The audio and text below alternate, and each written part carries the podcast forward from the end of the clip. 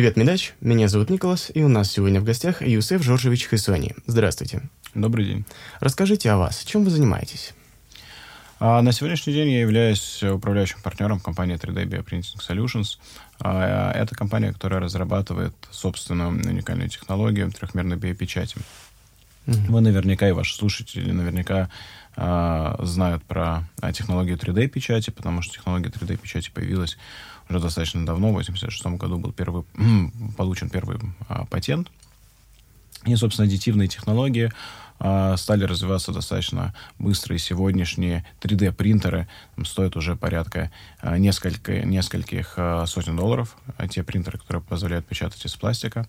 Но мало кто знает, что подобные технологии используются в том числе и в области регенеративной медицины, mm-hmm. в области биомедицины, где в качестве, в качестве печатного материала используются живые клетки.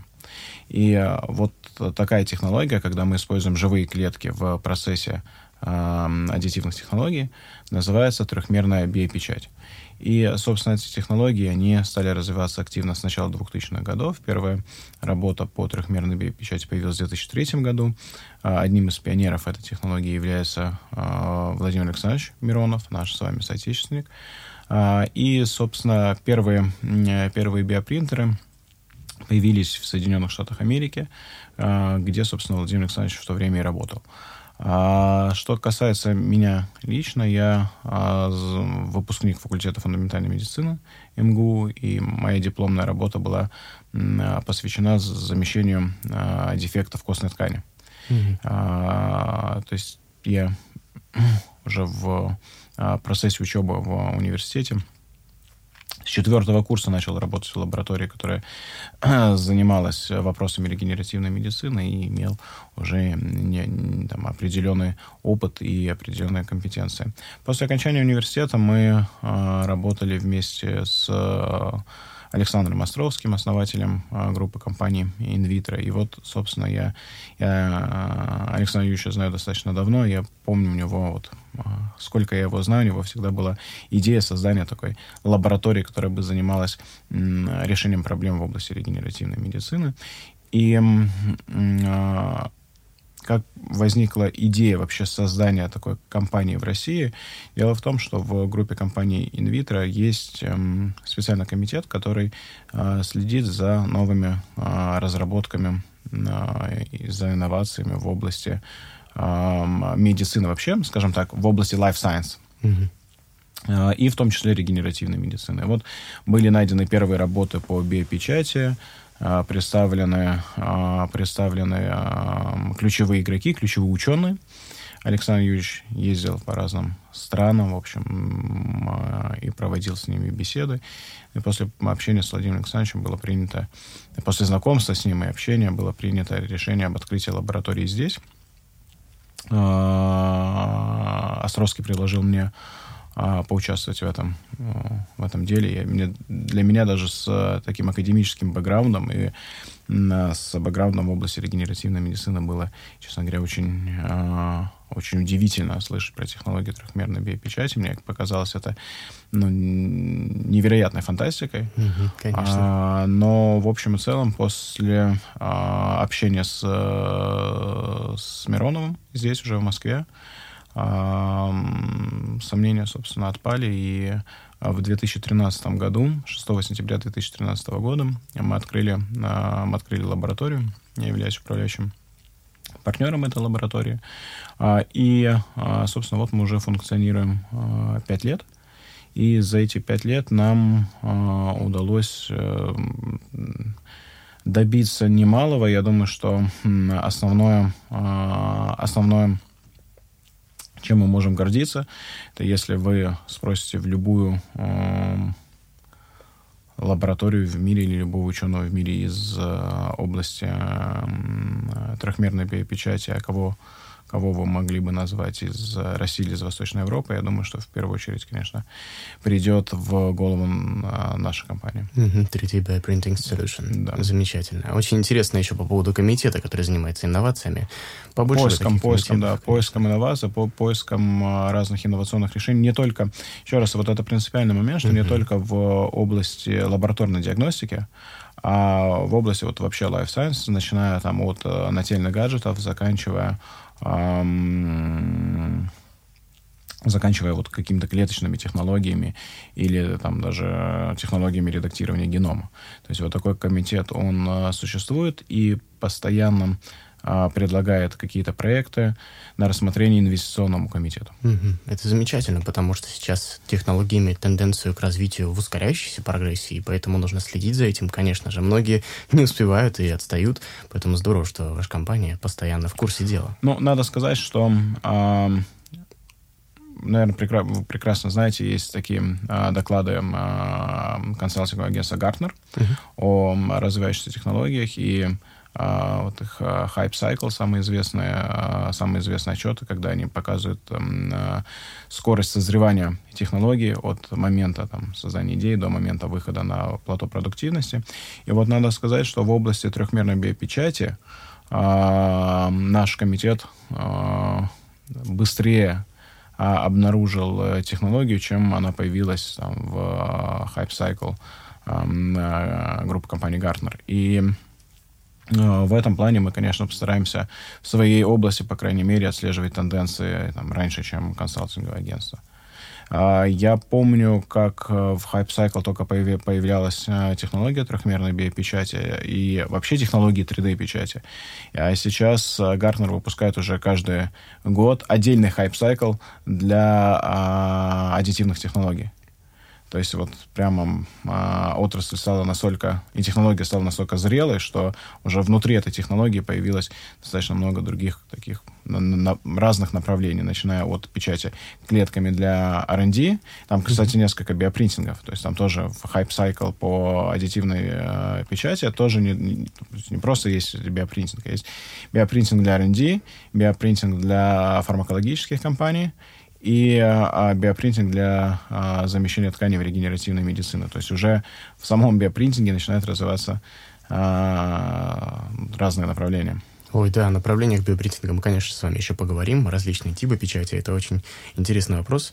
А, а пока хочется спросить, почему то, что напечатано, орган живыми клетками на биопечати, называется органным конструктом. Вот почему такое название, органный конструкт? Ну, а дело в том, что вопрос, э, вопрос классификации и вопрос терминологии в любой новой э, развивающейся технологии это вопрос такой достаточно, достаточно спорный. И в общем и целом нам кажется, что, наверное, было бы не очень правильно вот в существующую классификацию то, чего создано природой, а есть э, клетка, да, даже, окей, есть органелла у клетки, есть клетка, там, сообщество клеток э, формирует ткань. Э, мы можем там перейти на уровень выше и говорить об органах, да. И вот есть определенная, определенная иерархия. Вот когда мы говорим о том, что сделано в лаборатории, наверное, было бы неправильно пытаться всунуть вот в эту квалифи- классификацию уже, уже существующую. А, и а, мы, являясь эм, членами а, общества по биофабрикации, предлагаем ввести новую классификацию для того, что мы делаем, собственно, в лабораторных условиях.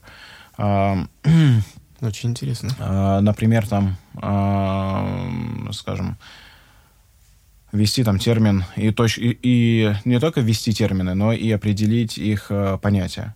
А, например, таких терминов, как органоид. А, потому что сейчас органоидами называют там вот, ну, абсолютно разные трехмерные структуры, но а, наиболее приемлемое название органоида, то есть наиболее приемлемое определение органоида, это трехмерная структура, сделана именно из стволовых клеток. То есть если это не стволовые клетки, то э, в понимании большинства ученых это нельзя называть органоидом. А, при этом, поскольку нет устоявшейся а, классификации, нет устоявшегося словаря, а, то возникают вот такие проблемы. Я помню, как в 2013 году, собственно, биопринтингом называли все подряд, включая, там, я не знаю, печать эм, из титана, там, я не знаю, там, крупных суставах. Вот. При этом нет, здесь нет никаких клеточных технологий, поэтому это по определению не может называться биопринтингом. Но поскольку технология была достаточно молодая, только развивалась, в общем, возникали такие терминологические неточности. И э, раз связано с медициной, то давайте называть э, биопринтинг. Но на самом деле даже уже где-то в конце 13-го, начале 14 года Оксфордский словарь внес э, биопринтинг в определение. Там четко было написано, что биопринтинг это только с использованием а, клеточного, живого mm-hmm. клеточного материала. А все, что относится к медицине, а, но не содержит клеток, называлось 3D printing for medical applications. А, то есть с приставки bio э, не было. Вот, собственно, и здесь то же самое, поэтому мы называем это, ну, почему называем конструкт, понятно, потому что это нечто, что мы конструируем. Почему мы называем его э, не тканевой конструкт, или, например, не ткань инженерная конструкция, а органный конструкт, потому что он создан из разных типов клеток, которые могут относиться к разным тканям просто по классификации, и а, при этом обладать определенной функцией. Например, если мы говорим про органы конструкции щитовидной железы, то основная функция — это выработка гормонов, ну, в основном гормон тироксина. А, но при этом, а, скажем, напечатанном нами, нами конструкции не было а, капсулы, характерны для органа. Поэтому мы не можем называть это органом как, как органом, и бессмысленно использовать эту же классификацию, поэтому вот мы используем такое словосочетание. При этом э, хочу сразу сказать, что э, может быть, это там, звучит очень необычно, но а, при этом, например, для а, органов, которых основная функция это, там, скажем, продукция там, гормонов, а, мы не гонимся за восстановлением ее внешней формы. То есть понятно, что внутренняя структура определяет функцию, то есть в щитовидной железе должны быть фолликулы, которые вырабатывают коллоид, которые вырабатывают гормон и так далее. Но при этом она не обязательно, не обязательно должна быть в форме бабочки. Конечно. Вот. И есть, конечно, часть органов, в которых э, форма э, обязательно должна э, быть э, исходной нативной. Ну, я не знаю, например, э, трахея или пищевод. А, но при этом есть часть органов, в которых мы выполняем функцию а, без точного исполнения а, общей формы. Чтобы удобно было. Мы так между, между собой, общаясь с лабораторией, так некоторых наших сотрудников называем дизайнерами, mm. дизайнерами органов или дизайнерами конструктов, потому что мы, когда а, формируем какой-то формируем какой-то конструкт, мы, например, задаем а, а, ну, движение, скажем, или углы расположения там коллагеновых волокон, если это какой-нибудь scaffold или какая-нибудь подложка, который, и, собственно, как должны быть распределены, распределен клеточный материал друг относительно друга. Вот они просчитывают это, но, по сути, они занимаются э, дизайном, э, дизайном и созданием вот таких форм для конструктов и определяют их функцию.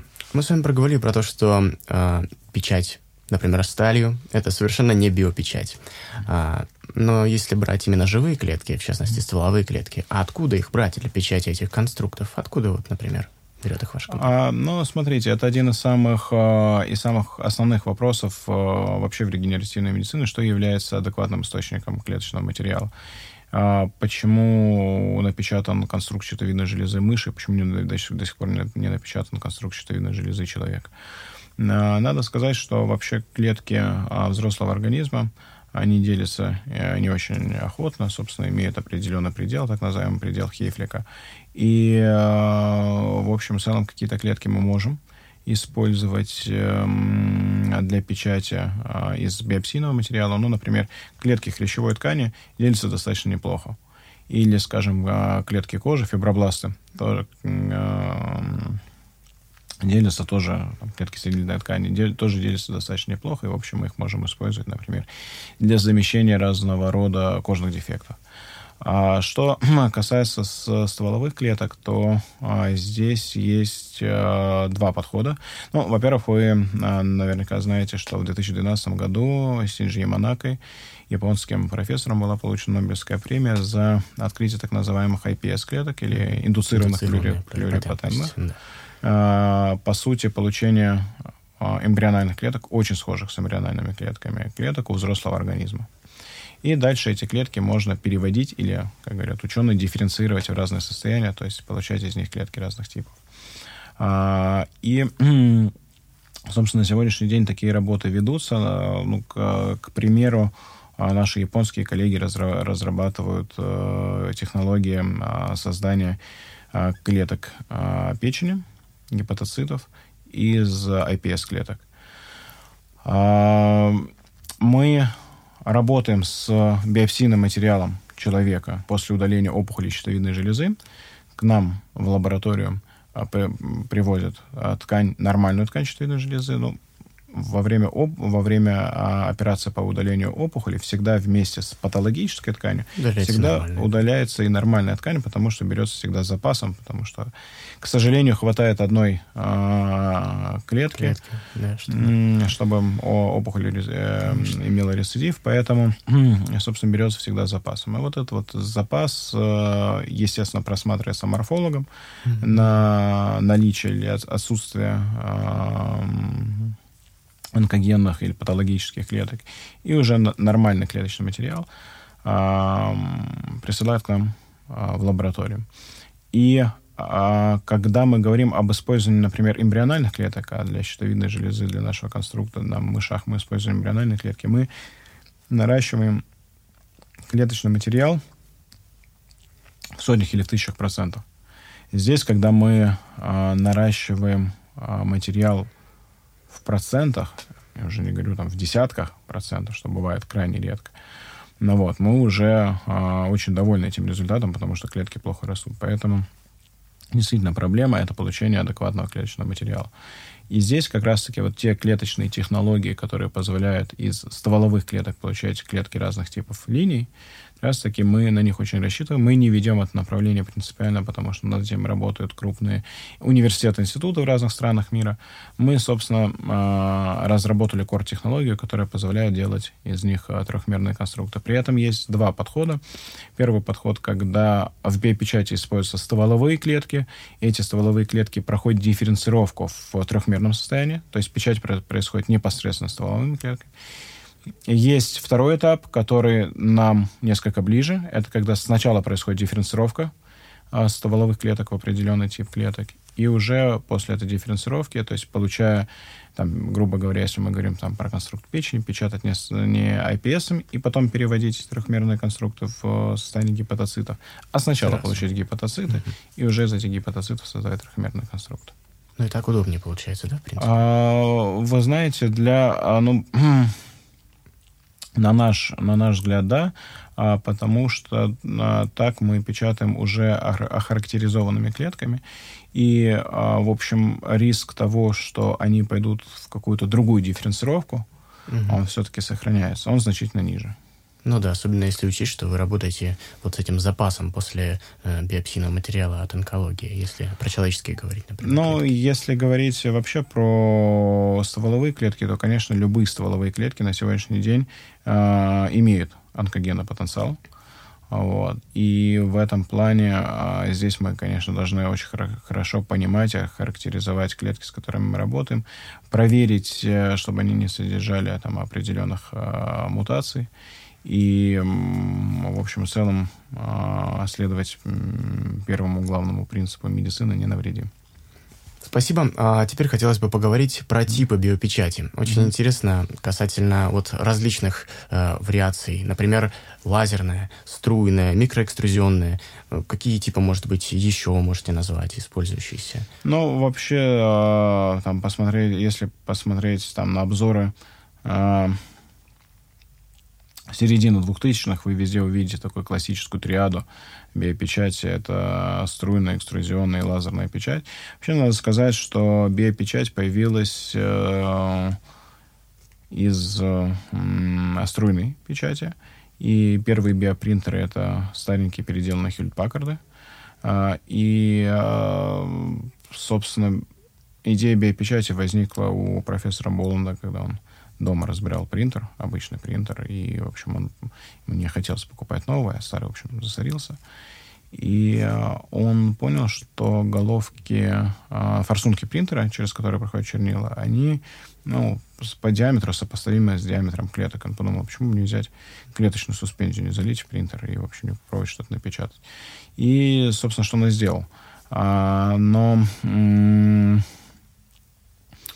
Соответственно, немножко там, естественно, а, проведя апгрейд а, принтера, и так появилась первая работа по биопечати. Но здесь не было никакой трехмерности, потому что используется обычный, немножко переделанный струйный, а, струйный принтер, и, собственно, клетки были в растворе. То есть понятно, что жидкость на жидкость мы не получим результат, если мы будем жидкостью печатать на жидкость. И я имею в виду, не получим результата в, в плане создания трехмерных структур. И его работы а, получили достаточно серьезные отклики. Уже в 2003 году профессор Боланд вместе с профессором Мироновым и профессором Форгачем написали статью по трехмерной биопечати, где, где предлагали использовать экструзионный метод. А этот метод а, чем-то похож на классическую, на классический VDM печать, Fused Deposition Modeling, когда мы слой за слоем в случае пластика мы просто наплавляем материалы. Здесь мы используем специальные гидрогели. То есть гель на гели, которые на 99% состоят из воды с содержанием, скажем, клеток а, в этих гелях. И эти гели уже после печати а, обрабатываются или специальными физическими веществами, или химическими, для того, чтобы они полимеризовались, ну, переходили в твердое состояние. И вот на сегодняшний день экструзионная печать э, самая распространенная среди типов биопечати. Э, и, ну, наверное, там, 90% принтеров, э, существующих на сегодняшний день, это принтеры, которые работают именно по этому принципу, по принципу экструзионной печати. Относительно, э, относительно недавно а, то есть а, одна из самых молодых технологий это технология лазерной биопечати, когда пучком лазера мы выбиваем клетки. Технология мне нравится, потому что она достаточно быстрая, она прецизионная, но также имеет ряд а, своих недостатков. она дорогостоящая, расходные материалы к ней дорогостоящие. Э, невозможность печатать не, клетками, а сфероидами тоже присутствует. Но, в общем, у каждой технологии есть свои плюсы и минусы. Но лазерная технология одна из самых э, новых, но требует специальных компетенций и требует в том числе наличия лазерщика в лаборатории, что имеет тоже ряд своих э, ограничений. А, и в последнее время к этой триаде добавляются а, другие технологии, такие как а, управление клетками или сфероидами с использованием акустических магнитных волн, mm-hmm. то, что называется акустическая печать или магнитная печать. А, вот, собственно, эти технологии мы, мы у себя тоже активно развиваем в лаборатории. Более того, мы сейчас развиваем технологию, мы называем биполя. Бип, то есть мы используем магнитное поле по управлению по оси Z, то есть вверх-вниз, да, и акустические поля по управлению XY. То Акустические поля — это стоячие звуковые волны? А, это стоячие звуковые волны, их еще называют э, звуковые пинцеты. Ага, вот, и, да, или, или акустические ловушки. Угу. Вот. И а, с использованием вот таких стоячих волн а, мы захватываем сфероиды и управляем этими сфероидами по XY, а по Z мы управляем магнитными волнами.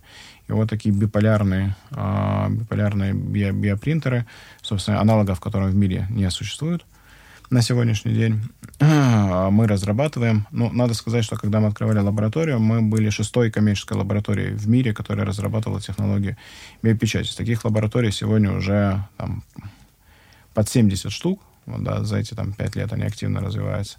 А, и, а, собственно, вот а, с управлением магнитными акустическими волнами мы, наверное, тоже входим там в топ-3, в топ-5. То есть мы стараемся постоянно, постоянно разрабатывать новые технологии, чтобы оставаться в лидерах направления. Это замечательно. А что вы можете сказать э, по поводу ускорения процесса? Ведь, как известно, 3D-печать — это не быстрый процесс. Нужно определенное время. Как ускорить? Ну, вы знаете, на самом деле он относительно не быстро. То есть, э, смотрите, процесс биопечати, вообще, если брать технологию в общем, да, он состоит из трех, трех основных шагов. Первое — это так называемый препроцессинг. Нам нужно подготовить клеточный материал, нам нужно подготовить гели, нам нужно, самое главное, создать 3D-модель а, печатного а, конструкта. Да, то есть мы а, должны подготовиться к процессу печати а, и с точки зрения материалов, и с точки зрения а, цифры, и с точки зрения самой, самой модели, да. То есть в ряде случаев это может быть мат-моделирование, например, моделирование слияния сфероидов. А в ряде случаев это создание конструкта novo, то есть, а, например, когда мы не гонимся за формой, мы а, с, разрабатываем новую, новую форму, например, исходя из физических характеристик конструкта. А, или мы повторяем форму, должны, обязаны повторить форму а, печатного конструкта, тогда мы, например, обрабатываем там МРТ-сканирование, вот, и переводим в этом, после МРТ переводим уже в файл, для, пригодный для трехмерной биопечати. То есть здесь возможны разные подходы. И, а, конечно, когда вы один раз подобрали модель, трехмерную модель, понятно, что вы ее уже можете масштабировать. Но если вы это делаете заново, то это может занять достаточно достаточно большой промежуток времени, количество времени. Значит, второй этап — это сам процессинг, это печать, это уже загрузка принтера, это печать, вот непосредственно все, что называют биопечатью, это вот к этому, к этому процессу. А, ну, смотрите, для, так, чтобы для сравнения, конструкт щитовидной железы мыши, который мы печатали, размером там порядка 3 миллиметров, печатается в районе там 7-7,5 минут. То есть нельзя, в принципе, сказать, что это очень долгий процесс. Но значительно более долгий процесс — это слияние клеток, а, слияние сфероида в этом конструкте, это может и доращивание этого конструкта. При этом доращивание может происходить в биореакторе и с последующей трансплантацией, или мы э, используем такой принцип, что называется, когда э, сфероиды схватываются. То есть сфероиды буквально находятся в инкубаторе там сутки, может быть, чуть-чуть больше суток. Клетки сфероидов начинают взаимодействовать между собой, и уже после этого мы сразу трансплантируем с, последним, с последующим доращиванием конструкта уже внутри организма. Mm-hmm. И вот этот вот процесс, он, конечно, занимает э, уже дни, мог, может занимать недели. Э, и вот э, процесс, э, то есть вот постпроцессинг, на самом деле, вот это самый долгий этап, который ну, сократить достаточно, достаточно сложно, достаточно тяжело.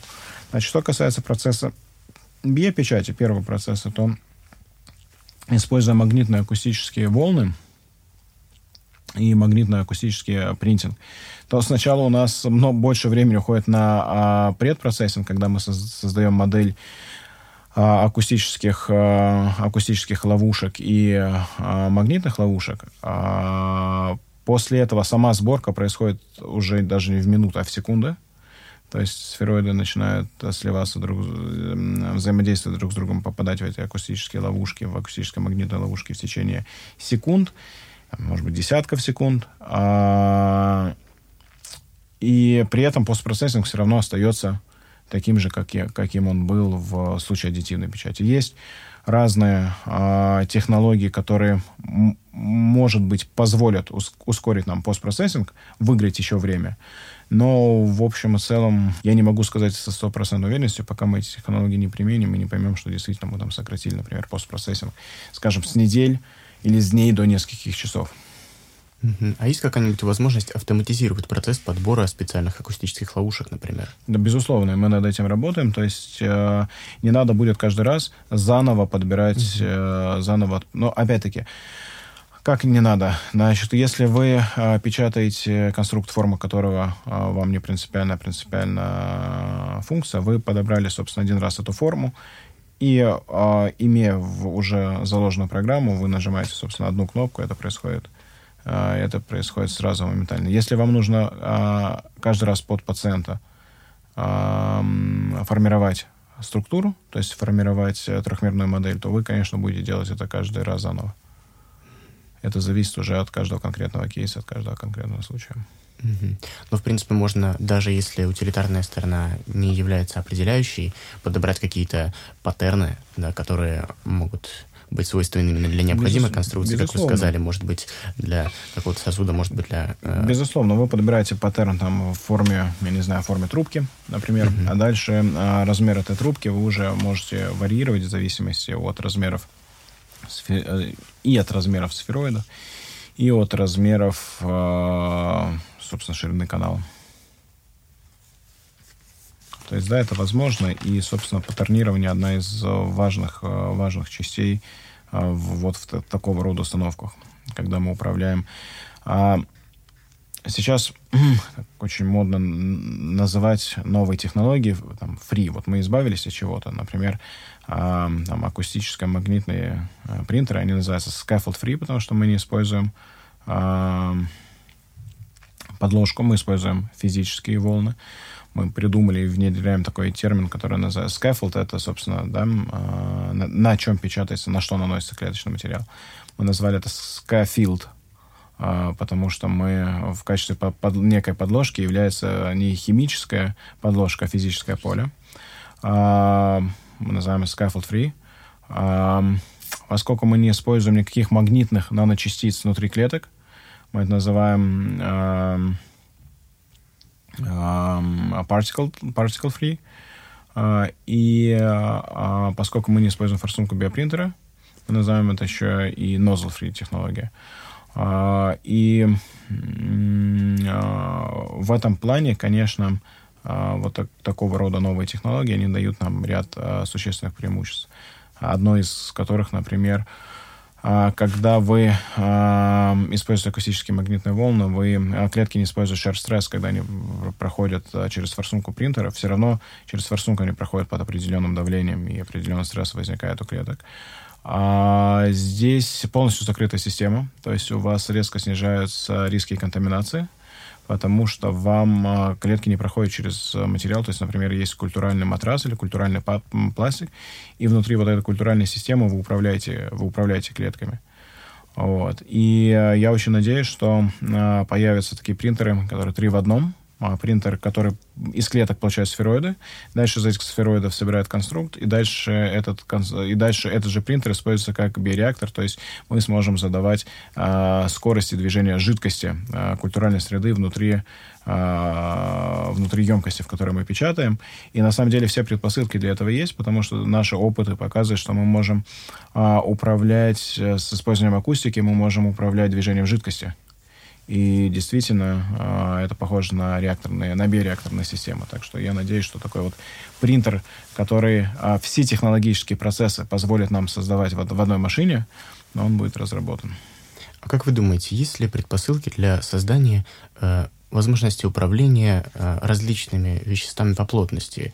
Подобно тому, как магнитно-резонансный томограф может определять плотность веществ, можно будет переключаться в волновом диапазоне и управлять различными плотностями конструкта, который берется под управление, э, в акустическую ловушку. Потому что, э, например, э, многие противники 3D-биопринтинга, критики, да, они считают, что э, сложно создать адекватно иннервируемый и васкуляризированный конструкт.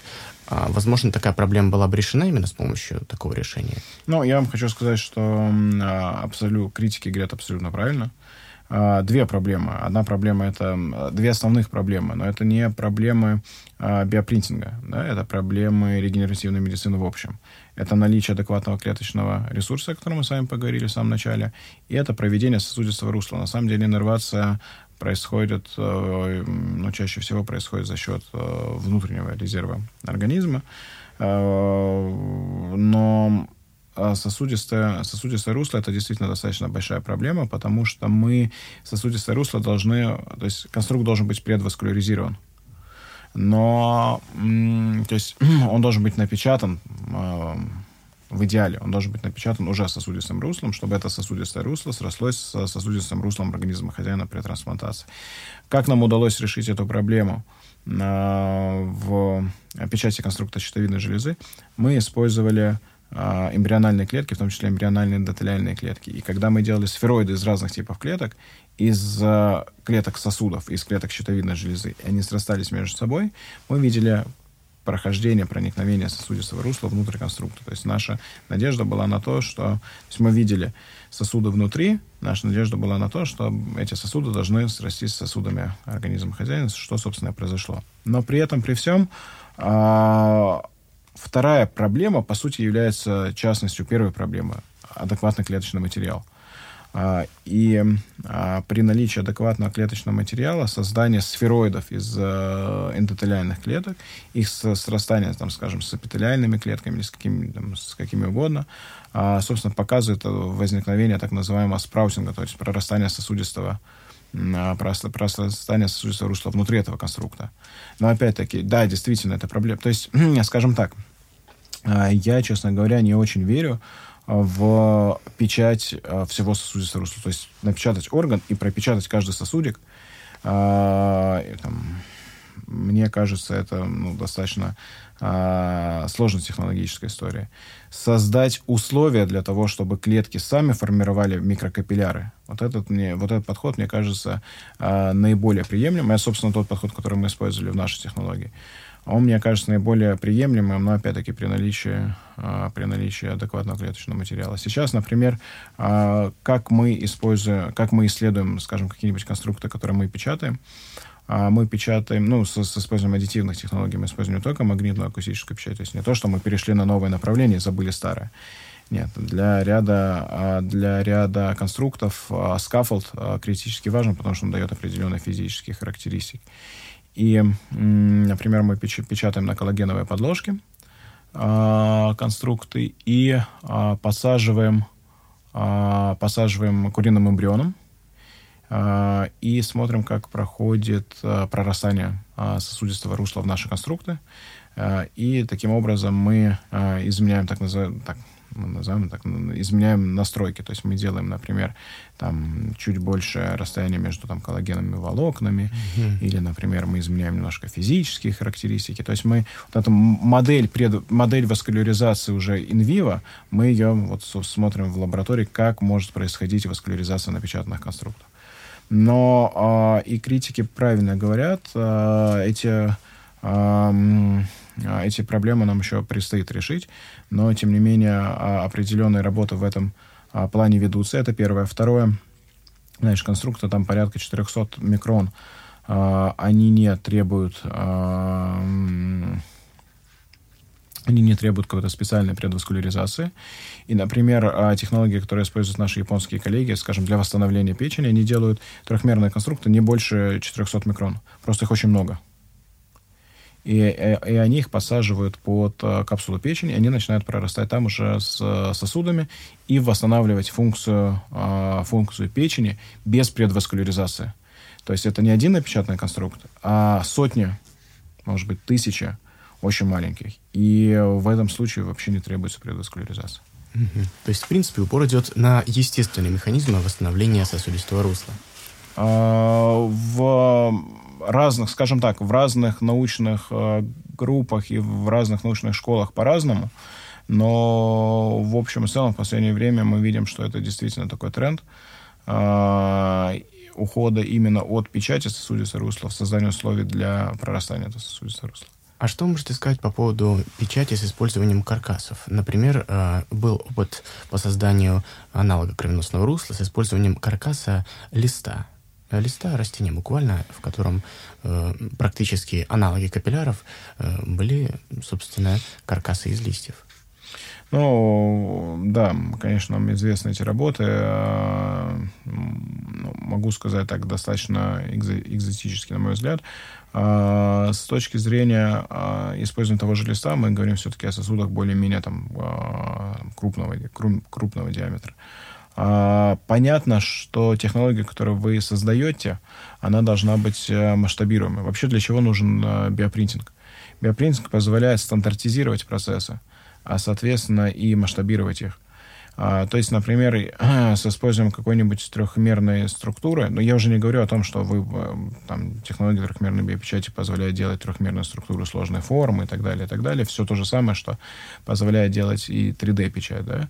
Но здесь э, важным моментом является именно стандартизация процессов, особенно в области регенеративной медицины. Когда мы используем такие материалы, не знаю, там, типа клеточных листов или нечто подобное, мы никогда не сможем говорить с вами о стандартизации процессов, соответственно, об их э, автоматизации. То есть это все равно будет оставаться какими-то единичными случаями. Поэтому даже с этой точки зрения я бы не рассматривал эти процессы как возможно использование для регенеративной медицины. Это, знаете, как история с кораллами, которые являются отличным материалом для замещения костной ткани.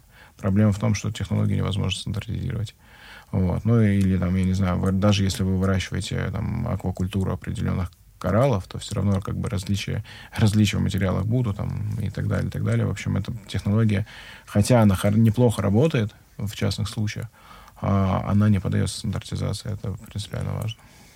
А по поводу различий в материалах, еще можете сказать насчет э, того, были ли гистологические сравнения между напечатанными конструктами и естественными тканями, в частности, у той же печени или что ну, без, Безусловно, безусловно, это одно из, эм, одна из эм, просто необходимых вещей, которые вы делаете в рамках э, апробации технологии трехмерной биопечати. Вы когда напечатали что-либо, нас там часто спрашивают, а животные живы там после экспериментов. А, конечно, через какое-то время мы их терминируем.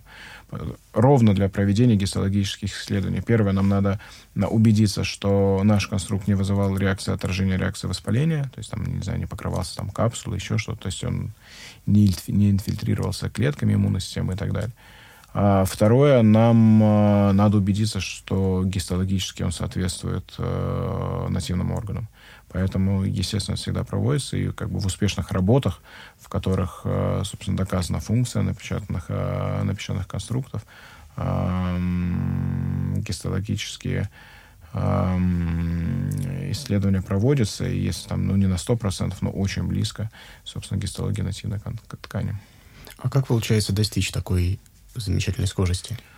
А, скорости печати? А, нет, как получается достичь а как получается достичь такой большой схожести между естественными Схожести, да. схожести, но, а, собственно, за, за счет правильного расположения клеток друг относительно друга, и, или клеток, или там, в нашем случае тканевых сфероидов, но в общем и целом должно быть две вещи. Это определ, определенно заданное расположение и это достаточно э, такая сильная плотность клеток.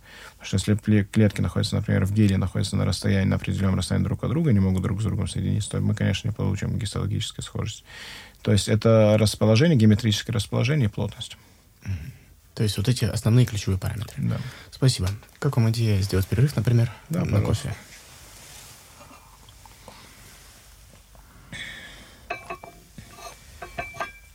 Не очень терминологически нагружено получается, как вы считаете?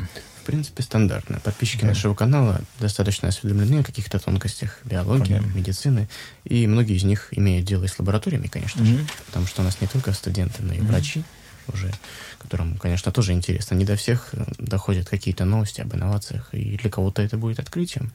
Okay. Вот это очень полезно, наверное.